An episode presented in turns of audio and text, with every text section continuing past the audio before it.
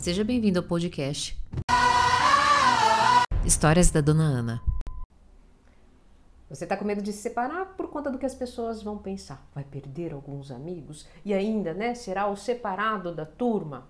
Bom, tudo isso vai acontecer. e você não me ajudou com esse vídeo, Dona Ana. Nunca esqueça um dia que logo após uma live, uma seguidora entrou em contato comigo pelo WhatsApp e disse bem o seguinte: Sabe, dona Ana, gosto muito da senhora. E teceu vários elogios. Mas existe algo que eu preciso falar para a senhora.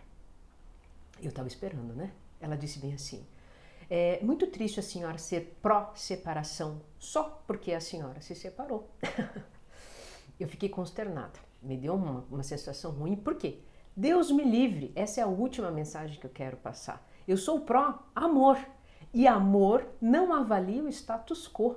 Em amor, inclusive, o amor é uma manifestação, não é um objeto. O amor simplesmente acontece e quando ele não está acontecendo, por respeito não somente a mim, mas também ao outro, eu preciso deixar ele se manifestar de outra forma.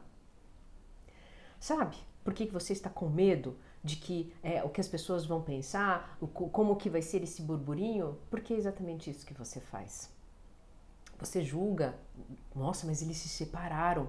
Você, sem perceber, se afastou daquela amiga que não está mais casada, mas você continua casada, né? Ah, mas sabe o que, que é, dona Ana? A rotina mudou. É por isso que você tem medo. Esse julgamento há dentro de vocês e a gente adora ser juiz, porque é o momento que a gente ganha poder.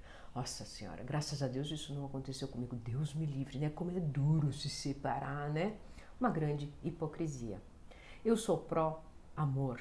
E você, antes de qualquer coisa, né, de ter medo de fazer isso ou aquilo, tenha medo de escolher a infelicidade porque está preocupado com o que o outro vai pensar, enquanto o outro está vivendo o seu próprio inferno pessoal. Enquanto o outro, muitas vezes deitado na cama, chorou, permanece ali, né, numa escolha preocupado com o que você vai pensar. Antes de finalizar esse vídeo, queria dizer algo muito importante. Não existe, eu sempre falo isso e eu vou repetir inúmeras vezes: não existe decisão certa ou errada. Existe a decisão com a qual você irá se responsabilizar, independente do que os outros vão pensar, porque eles estão pensando na sua própria decisão e não sabem o que fazer com isso. Se esse vídeo fez sentido para você, coloca hashtag eu acolho nos comentários.